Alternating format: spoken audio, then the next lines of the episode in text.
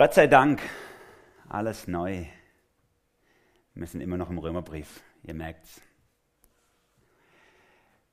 Ich weiß nicht, wer von euch RTL 2 schaut. Traut man sich nicht so, ist ein bisschen das Milieu, was das guckt, gell? So. Gibt es wieder eine Serie, die gibt es endlich wieder. Zu Hause im Glück, unser Einzug in ein neues Leben. Aber ein paar drehen sich um, irgendjemand guckt es wohl doch. Zu Hause im Glück, unser Einzug in ein neues Leben. Gibt es jetzt wieder am Start. Da kommen Profis zu euch nach Hause, die modeln euer Haus komplett um. In acht Tagen wird aus eurer Bruchbude daheim endlich eine Luxusvilla. Sie scha bitte?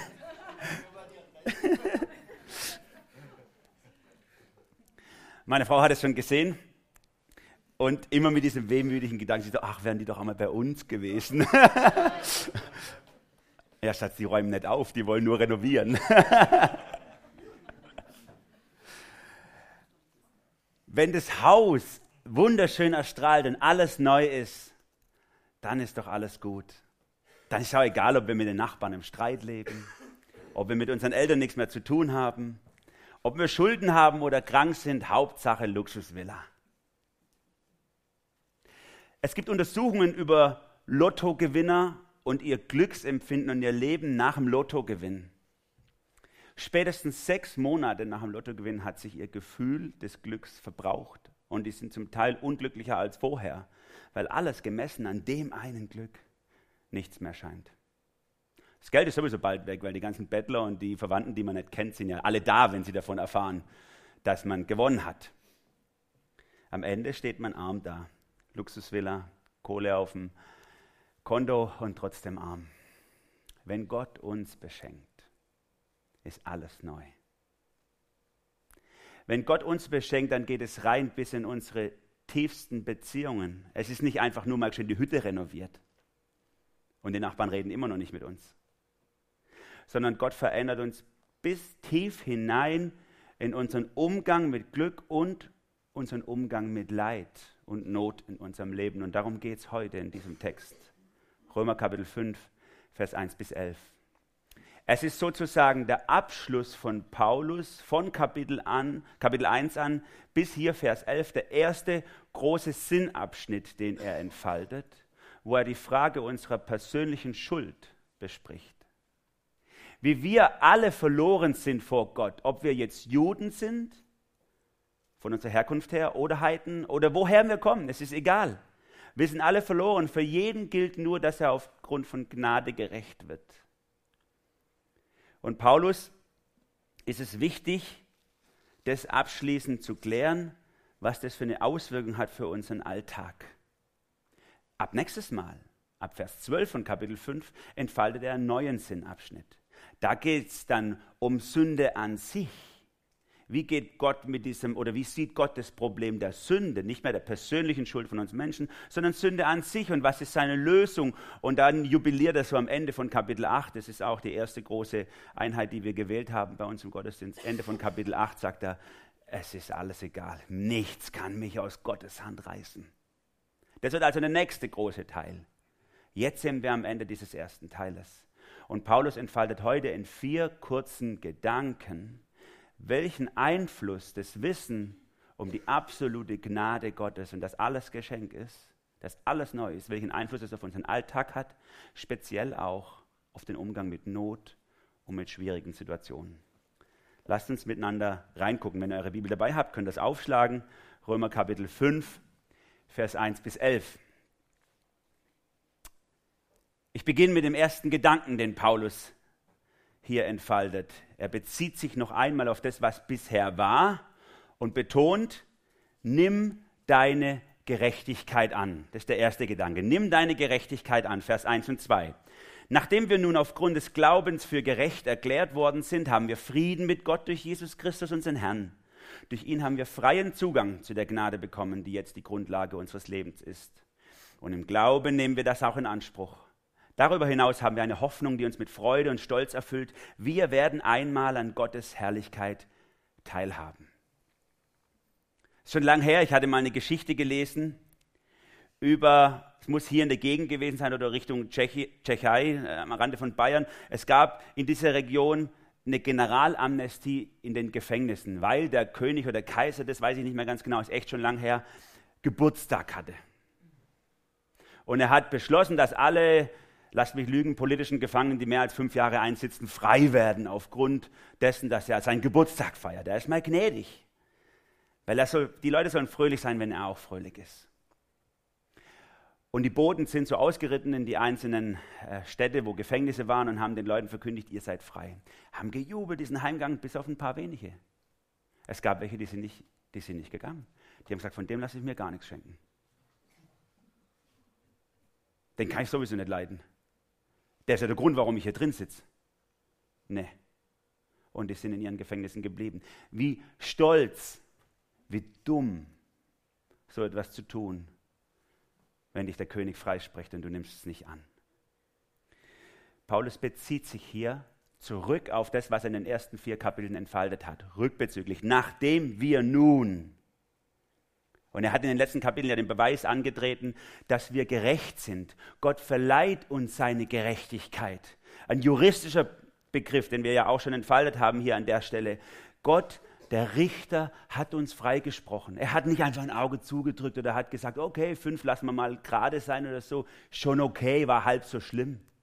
Sondern er hat uns aufgrund der Gesetzesfakten freigesprochen. Wir standen vor dem Richter und er hat gesagt, du wirst für gerecht erklärt. Anders ist für Gott ja auch gar nicht möglich, Gemeinschaft mit dir zu haben. Denn Gott ist so gerecht und heilig, dass du in seiner Gegenwart direkt verbrennen würdest, wenn du nicht auch so bist wie er.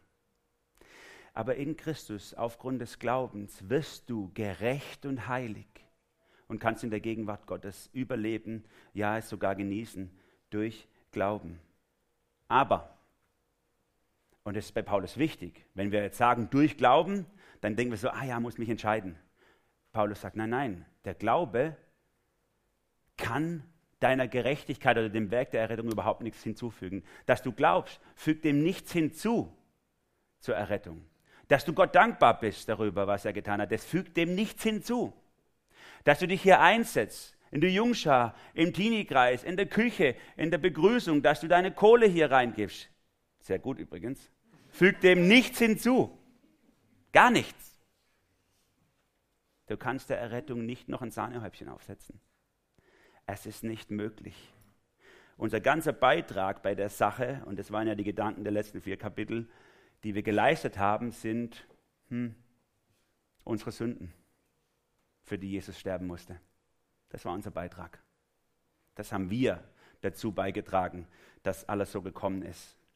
Und Paulus bringt jetzt in diesen ersten zwei Versen eine vierfache kurze Abstufung, was für eine Auswirkung die Gerechtigkeit haben kann in uns. Er spricht von der Gerechtigkeit, die zum Frieden führt, die zur Gnade führt, die zur Hoffnung führt. Gerechtigkeit wird uns verliehen aufgrund des Glaubens, ist ein Geschenk. Und dann haben wir endlich, so sagt er hier, den Frieden mit Gott. Wir können mit Gott, das ist mehr als ein Waffenstillstand, das ist absoluter Friede, den wir mit ihm haben, weil wir endlich gerecht sind und weil ein gerechter Gott endlich Gemeinschaft mit gerechten Menschen, gerecht gesprochenen Menschen haben kann. Und weil wir diesen Frieden mit Gott haben, gerecht sind, können wir jederzeit in den Thronsaal Gottes reinlatschen. Und da steht sein Thron und daneben ist so ein Riesenhaufen Gnade. Und wir können die ganze Zeit nehmen von der Gnade. Freien Zugang zur Gnade.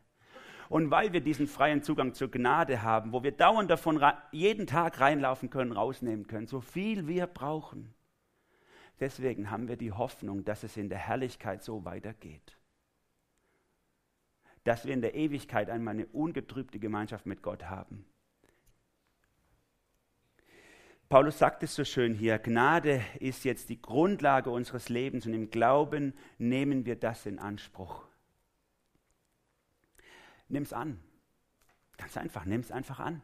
Das ist so stolz, so dumm, wenn du es nicht tust beim Monopoly-Spielen, die du kommst aus dem Gefängnis Freikarte auf die Hand zu kriegen und trotzdem drin sitzen zu bleiben. Wie dumm ist es sowas? Es bringt niemand was. Du gehst mit deinem Stolz direkt in die Hölle. wenn du die Gnade Gottes nicht annimmst. Das ist eine einfache Botschaft, die Paulus hier entfaltet. Zwischen dir und Gott steht nämlich nichts mehr außer Jesus. Du als stinkender Sünder, wenn ich es mal sagen darf, bist auf einmal ein geliebtes und ersehntes Kind Gottes. Dein Gewissen kann gereinigt sein. Die Anklage ist verstummt. Nimm's an, dass es so ist. Gut, sagen jetzt vielleicht 90 Prozent von euch, ich weiß nicht, sehe nicht in eure Herzen rein. Habe ich doch schon lang gemacht, kein Problem ich bin ja, ich gehe den Weg mit Gott. Ich kann mich noch genau daran erinnern, 20.04.2000, bla und so. Da habe ich das gemacht, funktioniert. Oder andere sagen, nee, ich bin da super reingewachsen und ich bin auf jeden Fall voll dabei. Ich habe das gemacht. Könnte man eigentlich hier aufhören mit der Predigt. Paulus könnte seinen Römerbrief abschließen und sagen, tschüss, ich grüße noch die und die und so, bringt mir auch noch was mit zum Essen. Fertig. Also das hätte ich jetzt geschrieben zum Schluss. Aber er macht es nicht sondern er geht hier einen ganzen Schritt weiter und fängt nochmal was ganz anderes an. Was, was vielleicht jetzt nicht so einsichtig ist, er sagt, ähm, doch nicht nur darüber freuen wir uns, ab Vers 3, sondern es gibt noch mehr.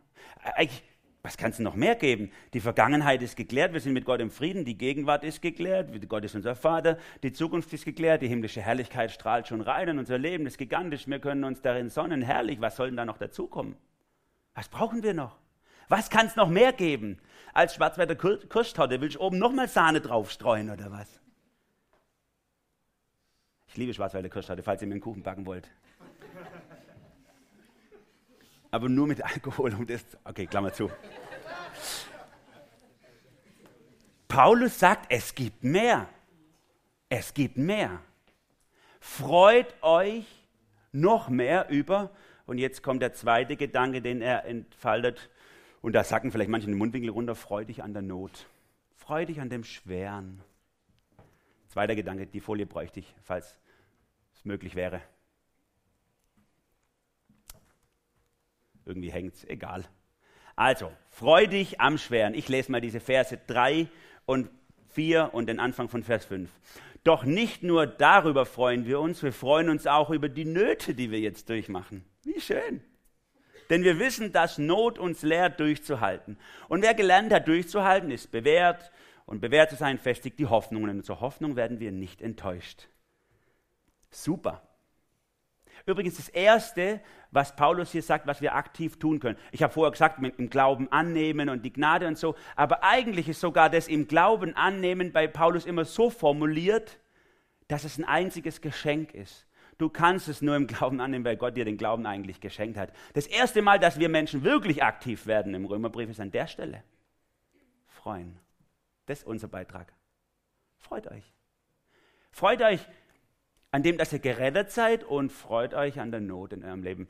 Freust du dich an der Not in deinem Leben? Stehst du, Halleluja, wir haben Schulden. Danke, Herr, dass der Nachbar mich wieder einen Schafskopf geschimpft hat. Super dass der mit seinem Auto immer vor meiner Garage parkt. Was freue ich mich drüber.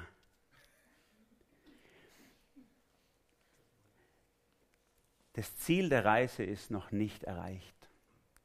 So wie das Volk Israel von Ägypten, das ja dieses Bild, das im Neuen Testament oft genommen wird, von Ägypten nach Kanaan gezogen ist, so ziehen wir in die himmlische Herrlichkeit, aber dazwischen liegt die Wüste. Gut, die Wüste, die macht keinen Spaß, ehrlich. Da ist im, im, in der Nacht saukalt und im Tagsüber ist brutal heiß. Und sie wäre nicht mal notwendig für den Himmel. Wir bräuchten die Wüste gar nicht, um in der Ewigkeit ankommen. Sogar der Schächer am Kreuz ist ja in die Ewigkeit gekommen, obwohl quasi zwischen Glaube und Sterben nicht viele Momente lagen.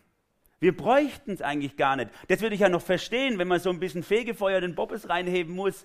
Gut, das sitzt man voll ab, wenn wir dafür nachher in der Ewigkeit bei Gott sind. Aber das ist ja gar nicht notwendig.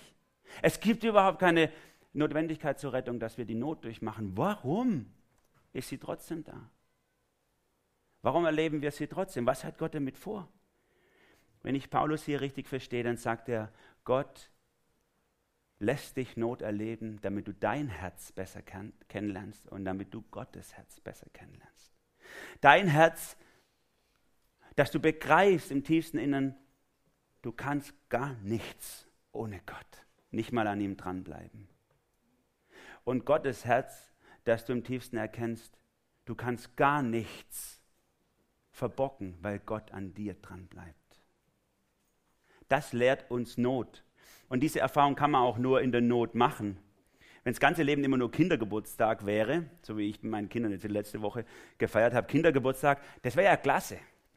Sag ich mal, Kuchen essen, Geschenktütchen verteilen, Schatzsuche, Flaschen drehen, mit Geschenke aufpacken und am Schluss noch ein paar Muffins stopfen. Das ist super. Aber dann würden wir immer Kinder bleiben. Um erwachsen zu werden, müssen wir Dinge hinter uns lassen machen wir die Erfahrung des Scheiterns, des Hinfallens und Aufstehens, des Gehaltenwerdens, obwohl wir es nicht schaffen.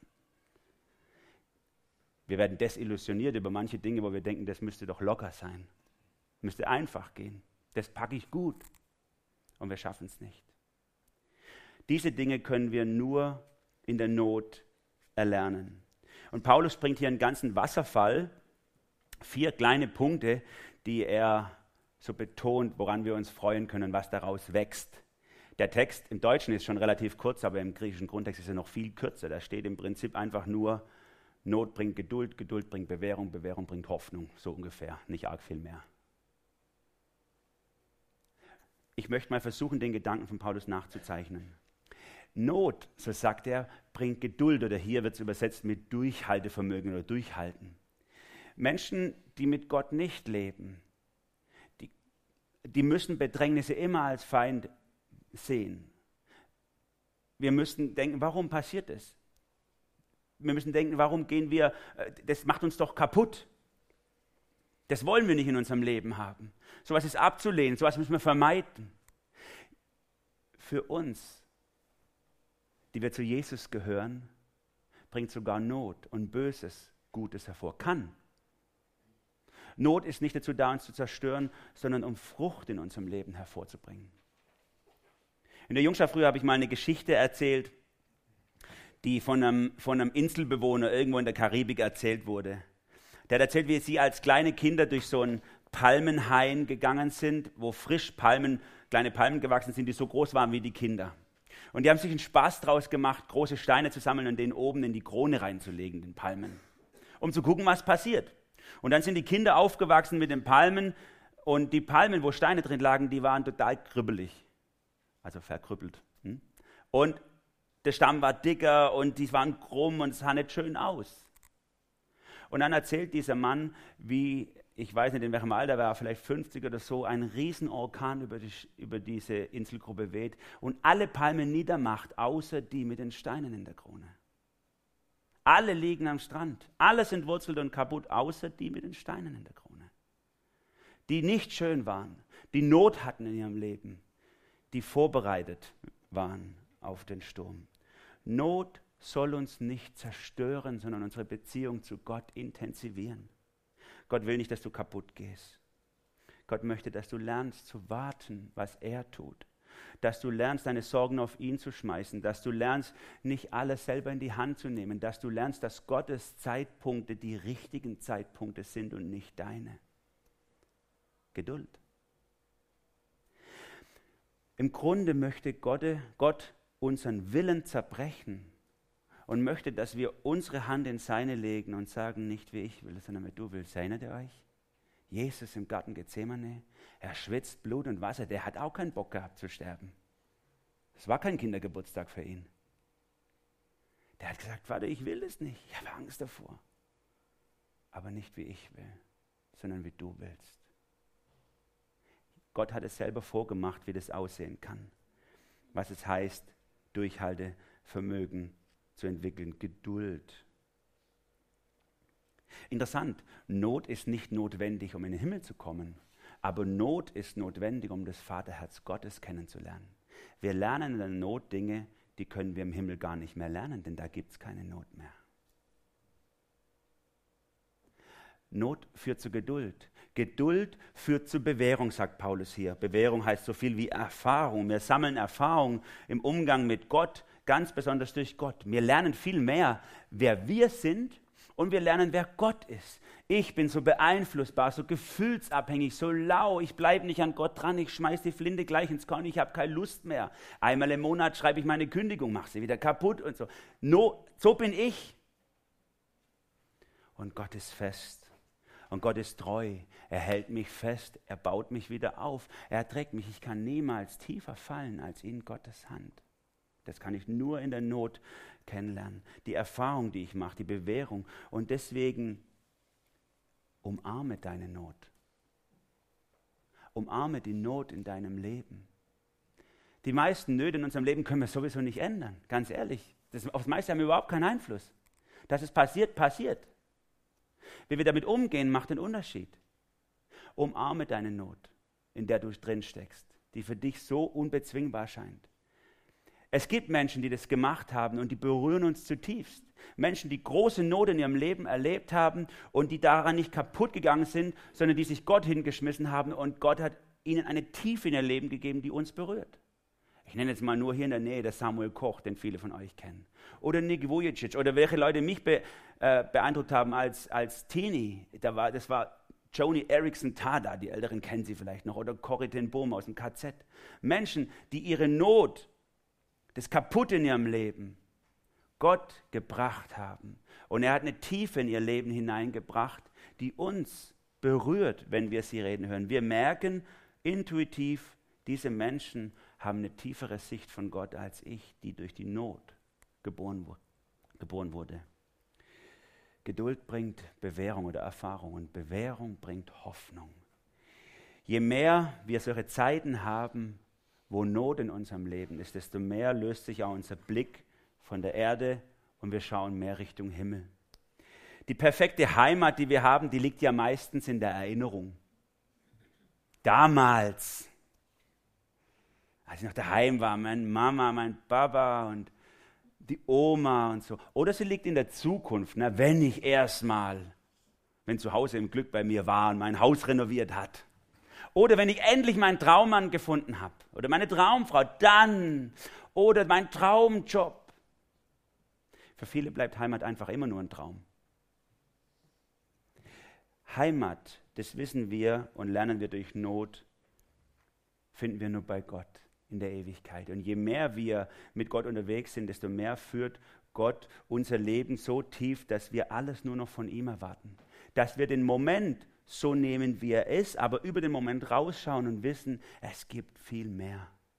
Es gibt eine Ewigkeit. Da werden die Sehnsüchte wirklich gestillt. Ich muss nicht alles ins Jetzt hineinpacken in diesen kleinen Moment und da muss es passieren. Und deswegen, von diesem Gedankengang her, kann Paulus sagen, eigentlich freue ich mich über Not. Denn sie bewirkt etwas in, kann, muss nicht, sie kann etwas in meinem Leben bewirken, was ohne sie nicht möglich wäre. Wenn dein Leben von deinen Umständen abhängig ist, dann erstickst du vielleicht unter dem Mist, den das Leben über dich ausgießt. Aber wenn dein Leben von Gott abhängig ist, dann verwandelt Gott den Mist in deinem Leben in Dünger, der zum Nährboden wird für einen ganz tiefen Glauben in dir. Etwas, was sonst nicht möglich wäre. Warum? Warum ist es möglich, dass Not, Schweres für uns etwas ist, wo wir uns dran freuen können. Das ist doch nicht nachvollziehbar. Warum, warum ist es möglich? Was ist bei uns anders als bei anderen? Das ist die Frage, die Paulus jetzt in den nächsten drei Versen entfaltet. Entdecke die Liebe, die aus Tod Leben macht. Entdecke die Liebe, die Gott in deinem Herzen ausgegossen hat. Die macht den Unterschied. Darum kann aus Mist Dünger werden in deinem Leben. Du kannst Menschen auf einmal lieben, die nicht lebenswert sind. Donnerstag habe ich mit meinen Freunden hier aus Durlach migrantischer Herkunft äh, Fußball gespielt. Und ich habe ihnen versucht, einen kleinen Impuls zu geben, wie wir miteinander umgehen. Galater 5,22 ist ja so unsere Grundregel, wie wir miteinander umgehen beim Fußball. Und ich habe gerade ansetzen wollen, was zu sagen. Dann haben sie mich schon unterbrochen und gesagt, hey, so wie sie halt immer sind, haben keinen Bock drauf, das zu hören und durcheinander. Ich warte dann einfach ab und als es so ein bisschen abebt, äh, dann nimmt einer von den Jungs so das Wort und sagt, ey Manu, so sagen die zu mir, ey Manu, warum liebst du uns? Und dann nimmt er so ein Schimpfwort, warum liebst du uns eigentlich? Das war voll die Vorlage für mich, oder? Und dann habe ich einfach das aufgenommen, entschuldigt mir, dass ich so Wörter in den Mund nehme. Da habe ich gesagt, hey, ist doch ganz einfach. Jesus liebt so wie ihr. Deswegen liebe ich euch. Ist doch einfach. So ist Gott. Er liebt dich und er stirbt für dich, obwohl du ihn ablehnst, obwohl du gar nichts mit ihm zu tun haben willst. Und das macht unser totes Herz wieder lebendig ab Vers 5b. Denn Gott hat uns den Heiligen Geist gegeben, hat unser Herz durch ihn mit der Gewissheit erfüllt, dass er uns liebt. Christus starb ja für uns zu einer Zeit, als wir noch ohnmächtig der Sünde ausgeliefert waren. Er starb für Menschen, die Gott den Rücken gekehrt hatten. Nun ist es ja schon unwahrscheinlich genug, dass jemand sein Leben für einen unschuldigen Menschen opfert. Eher noch würde man das vielleicht für einen besonders edlen Menschen tun. Gott hingegen beweist uns seine Liebe dadurch, dass Christus für uns starb, als wir noch Sünder waren. Wenn du dein Lebenshaus öffnest für Gott und Gott als Gast einlädt, zieht Gott der Heilige Geist in deinem Leben ein. Der Heilige Geist kommt hier übrigens das erste Mal im Römerbrief vor. Und er ist wiederum ein Geschenk, verleiht er, hat uns den Heiligen Geist gegeben. Interessant, Paulus zieht eigentlich von Anfang an des Römerbriefs so ein, wie so ein Dreieinigkeitsnetz bis an diesen Punkt. Er spricht die ersten Kapitel über Gott, den Vater, der, für den alle Menschen gleich sind, für den niemand einen Vorzug hat, egal aus welchem Stamm oder Volk oder Religion er stammt. Jeder ist gleich verloren und jeder kann gleich gerettet werden durch die Gnade in Christus. Und dann bringt er eben den Christus auf den Plan, Gott, den Sohn, der für uns den Weg geht, den wir nicht gehen können, der für uns den Tod stirbt, den wir nicht sterben, will, äh, sterben wollen und der für uns ja, den, den Schlüssel zum Königsschloss erkauft, sodass das Tor offen ist und wir zu Gott eintreten können. Und jetzt befindet sich Paulus eigentlich auf der Höhe seiner ersten theologischen Betrachtungen, schaut zurück ins Tal und er sagt, äh, eigentlich ist das Tor gar nicht offen und wir sind durchgeschritten, sondern eigentlich ist äh, Gott direkt rausgeprescht und ist uns entgegengelaufen und nimmt jetzt durch den Heiligen Geist Gott, den Heiligen Geist, Wohnung in uns. Er rennt uns auch noch entgegen. So ist Gott. Er macht den Weg frei und er kommt den Weg selber uns entgegen. Und wenn Gott als Gast, Gott der Heilige Geist als Gast in unser Leben einzieht, dann bringt er als ein guter Gast auch ein Gastgeschenk mit. Und das ist seine Liebe. Hier steht eigentlich wörtlich, dass Gott die Liebe ausgegossen hat in unser Herz. Er hat einen großen Kanister genommen, hat reingeleert die ganze Zeit. Er gießt es aus. Die Liebe ist im Grunde genommen die, der Grund dafür, warum wir an der Not Freude haben können. Die Liebe Gottes. Deswegen bringt es Paulus auch als Begründung hier. Denn Gott hat uns. Das ist die Begründung für das, was vorher stand. Weil Not war, äh, weil wir mit Not so umgehen können oder dass wir mit Not so umgehen können, hat seinen Grund darin, dass durch den Heiligen Geist Gottes Liebe in unser Herz ausgegossen ist. Gottes Liebe hält alles aus. Gottes Liebe erträgt alles. Sie hofft alles, sie duldet alles. Und deswegen entscheiden nicht Umstände über unser Leben, sondern es entscheidet, was in unserem Herzen ist. Ob es unser Ego-Geist ist oder ob es Gottes Geist ist. Und jetzt erklärt Paulus in diesen Versen ab Vers, 8, ab Vers 6 bis Vers 8 an, an einem Beispiel, an unserem Beispiel, was für eine krasse Dynamik die Liebe Gottes hat. Diese Liebe, die sich nicht interessiert, ob es der andere wert ist, die nicht so ein Gentleman Agreement mit uns macht, bist du nett zu mir, bin ich nett zu dir, legst du deine Knarre weg, leg ich meine Knarre weg und so. Oder mach du erst das, dann mache ich das. Nein, diese Liebe, die von vornherein einfach alles tut für mich. Völlig unverständlich, völlig nicht nachvollziehbar, irrational. Aber genau aufgrund dessen wird eben alles neu, alles anders alles möglich. Gott tut diesen ersten Schritt auf uns zu. Und es darf uns zum Beispiel werden, auch solche Schritte zu gehen in deinem Leben. Dass du zu deinem Mann oder deiner Frau eine neue Beziehung aufbaust, auch wenn du schon Jahre neben ihm, dass ihr nebeneinander herlebt. Oder zu deinem Vater oder zu deiner Mutter, mit denen du nichts mehr zu tun haben willst. Dass du einen Schritt auf sie zugehst. Um Vergebung bittest, auch wenn du denkst, dass du im Recht bist dass du die Beziehung zu deinem Bruder oder zu deiner Schwester, die kaputt gegangen ist und ihr seid auseinandergezogen und ihr telefoniert nicht mehr miteinander, dass ihr einen neuen Weg geht. Weil die Liebe Gottes in dein Herz ausgegossen ist. Und weil Gottes Liebe so ist, sie geht einfach den ersten Schritt. Alles neu. Gott wählt den kaputtsten Moment in deinem Leben, um dir die Liebe zu zeigen. Paulus sagt, wir waren schwach, ohnmächtig, unwillig und in dem Moment stirbt Gott für uns. Und es ist so ungewöhnlich, deswegen betont Paulus das nochmal hier und sagt, sowas macht man doch eigentlich gar nicht. Man stirbt, klar, ich hätte mich auch vor die Kugel geschmissen, die Martin Luther King erwischt hat. Vielleicht. Also das wäre noch am ehesten verständlich gewesen. Oder wenn ich Mutter Theresas Leben um zehn Jahre hätte verlängern können, dadurch, dass ich sterbe, okay. Aber wer stirbt für Adolf Hitler? Oder wer stirbt für Abu Bakr al-Baghdadi von der IS? Wer macht es? Wer macht sowas? Gott. Gott stirbt für diese Menschen. Und er zeigt damit die absolute Reinheit seiner Liebe, ohne Hintergedanken, weil Gott Menschen lieben kann die, lieben, die nicht liebenswert sind, deswegen tut er es. Und er beweist uns, sagt Paulus hier, er beweist uns damit seine Liebe. Wie beweist er es uns? Nicht mathematisch, so eine klare Gleichung und zack, zack, zack, Rechnung, ergo, pff, ich liebe euch. Das wäre für manche von uns, die Nerds, vielleicht gut, dieser Weg oder so. Aber so macht es Gott nicht. Er macht auch nicht in deinem Garten so tausend Kerzen in Herzform oder so. Oder spielt einen Song mit der Gitarre unter deinem Balkon. Oder ein Tribute to Emmanuel Film bei YouTube oder so, um zu zeigen, wie sehr er mich liebt.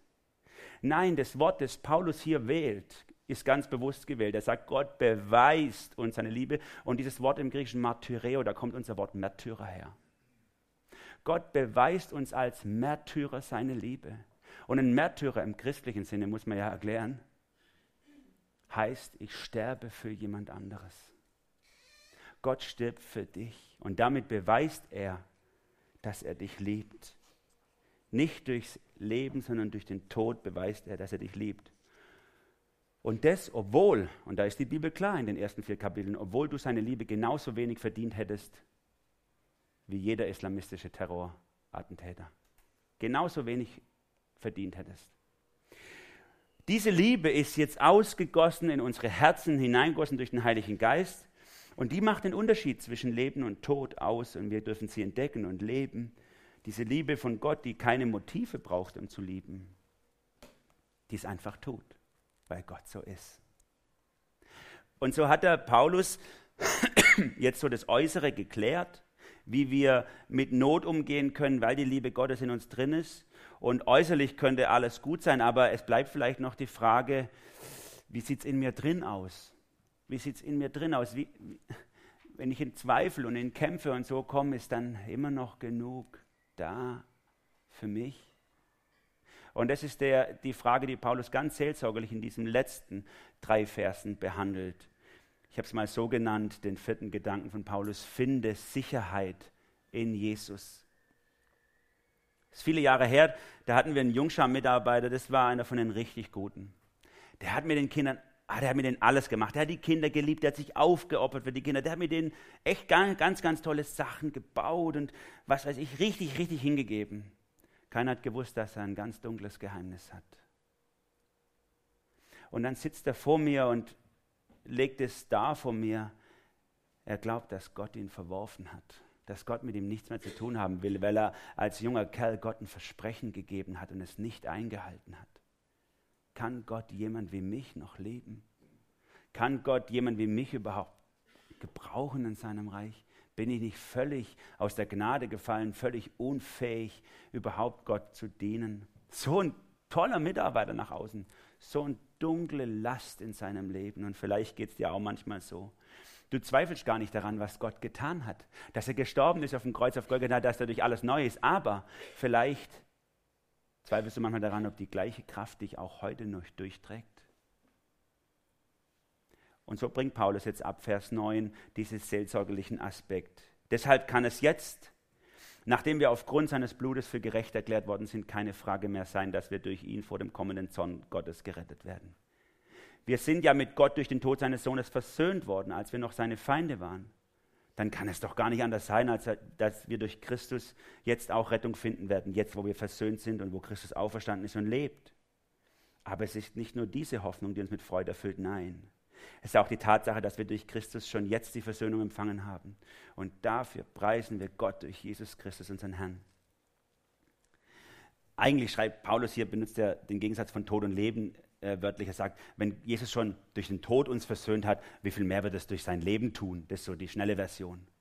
Christus wird uns durchtragen. Wenn der sterbende Christus am Kreuz die gottlosen Sünder versöhnt, wie wird dann nicht der Christus, der lebt, uns, seine geliebten und ersehnten Kinder in die Ewigkeit bringen, für die er so einen teuren Preis bezahlt hat? Wieso sollte er das nicht tun? Weil Gott gerecht ist, muss er Sünde bestrafen. Das ist klar. Aber weil Gott Liebe ist, deswegen trägt er diese Strafe selber. Gericht und Rettung sind beide begründet im Wesen Gottes. Und diese elf Verse sind ein kostbarer Schatz für unser Herz, wenn wir es erkennen, dass sie uns zeigen, wir können nichts mehr tun. Es ist alles Gnade. Und die können uns zeigen, dass es nichts mehr gibt, wodurch wir aus der Gnade fallen können. Gott selber hat mich versöhnt, unabhängig von mir, außerhalb von mir und ich konnte nichts zu meiner Rettung dazu tun und ich kann an dem, was passiert ist, nichts mehr wegnehmen. Es ist geschehen. Manchmal fühle ich mich von Gott verlassen, fühle ich mich Gott fern. Aber bitte, verwechselt euren Seelenzustand nicht mit dem Ist-Zustand. Es ist vollbracht.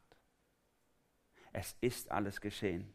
Es gibt nichts mehr zu tun. Ich darf Danke sagen und es gilt auch, wenn ich nichts fühle. Denn Gott der Vater sieht mich mit demselben liebevollen Blick an, wie er seinen Sohn Jesus anschaut. Ich möchte zum Schluss kommen. Es ist etwa 150 Jahre her, etwa 150 Jahre her, da ist in Lettland ein junges Mädchen aufgewachsen, Julia heißt sie. Ihr Vater war Gymnasiallehrer und sie hat schon sehr früh Begabung gezeigt. Schon als Teenie hat sie Gedichte und Lieder geschrieben, die in ihrem Umfeld bekannt geworden sind. Und wie es so kommt, verliebt sich das junge Mädel in einen Kerl und die beiden gehen eine Beziehung miteinander ein. Der junge Mann bereitet sich vor, als Missionar nach Afrika zu gehen, um den Menschen dort das Evangelium von Gottes Liebe zu bringen. Und sie verloben sich und dann reist ihr Mann, ihr Verlobter, schon mal vor, um alles vorzubereiten auf der Missionsstation dort und die Hochzeit vorzubereiten, damit sie dann in Afrika heiraten können und Gott gemeinsam dienen können. Das Mädel beantragt noch ihr Visa und es dauert noch ein bisschen und dann reist sie ihm nach. Ein paar Wochen später kommt sie mit dem Schiff in Afrika an und niemand ist da, der sie abholt. Und dann sucht sie sich irgendeine Fahrgelegenheit zu der Missionsstation und dann kommt sie dort an und dann wird sie zu einem frischen Grab geführt. Drei Tage ist ihr Verlobter tot. Schlimmer geht's nimmer. Wir wollen doch gemeinsam Gott dienen. Unser ganzes Leben hätte ihm gehören sollen und jetzt nimmt mir Gott diesen Mann. Paulus bringt genau die Antwort eigentlich auf diese Fragen. Warum sind Nöte in unserem Leben? Und wie gehen wir mit diesen Nöten um? Julia Hausmann, so heißt dieses junge Mädchen, spricht noch am Grab ihres toten Verlobten Gott ihr ganzes Vertrauen aus. Und sie dichtet noch dort direkt ein Lied, was seitdem unzählige Menschen getröstet hat und das ich selber am Bett von vielen Todkranken gesungen habe oder mit der Trompete gespielt habe. Ein Lied, das mich immer, wenn ich es lese, so tief berührt. Und das genau das nochmal zusammenfasst, was wir heute haben. Es ist alles neu durch Jesus. Das heißt nicht, dass wir keine Not mehr haben, aber Not muss keine zerstörerische Kraft mehr haben in unserem Leben. So nimm denn meine Hände und führe mich bis an mein selig Ende und ewiglich. Ich mag allein nicht gehen, nicht einen Schritt. Wo du wirst gehen und stehen, dann nimm ich mit. In dein Erbarmen hülle mein schwaches Herz. Mach es gänzlich stille, in Freud und Schmerz. Lass ruhen zu deinen Füßen dein armes Kind. Es will die Augen schließen und glauben blind.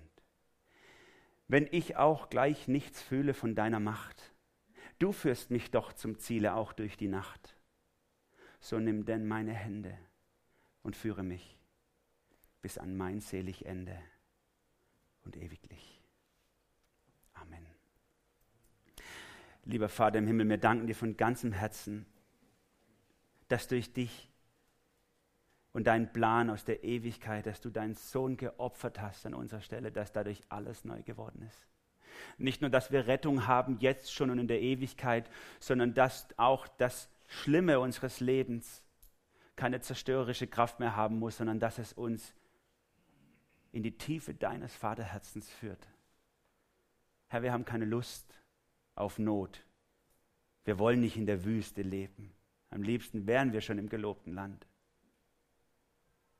Du weißt den Zeitpunkt und du weißt, wann es soweit ist, Herr.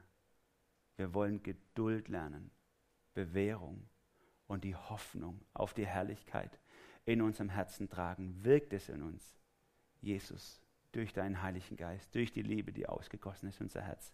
Wir beten dich an für deinen unfehlbaren Plan aus der Ewigkeit. Amen.